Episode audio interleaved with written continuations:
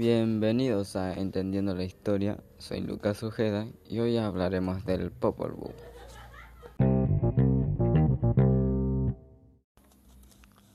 En un primer tiempo, la faz de la tierra no existía, solo existía el agua.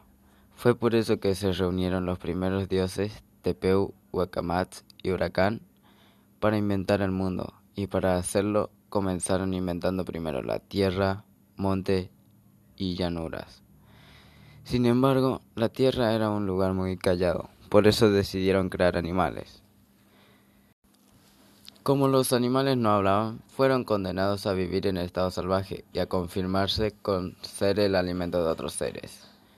Los creadores decidieron crear un hombre, lo hicieron de tierra húmeda pero no tenía movilidad ni firmeza. La masa se caía, se ablandaba y tenían los ojos vacíos y ciertamente hablaban pero sin sensatez de manera que lo deshicieron.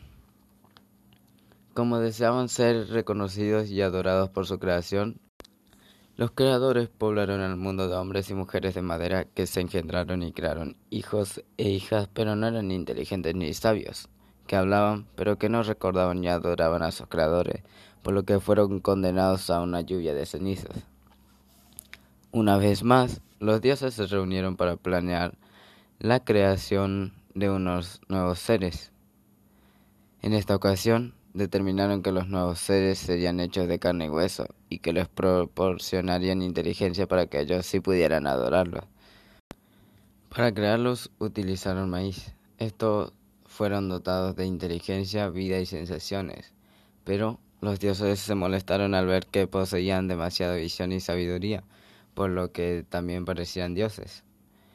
Por eso determinaron que los hombres, sus creaciones, solo podrían entender lo que estaba cerca de sus sentidos, pero nada más, y que de esta manera nunca podrían llegar a ser más sabios que ellos, los dioses originales. Para que los hombres no estuvieran solos, los dioses decidieron crear mujeres.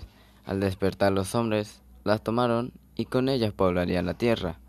De esta descendencia nacen los adoradores de los dioses. Esto fue todo por hoy y gracias por escucharnos.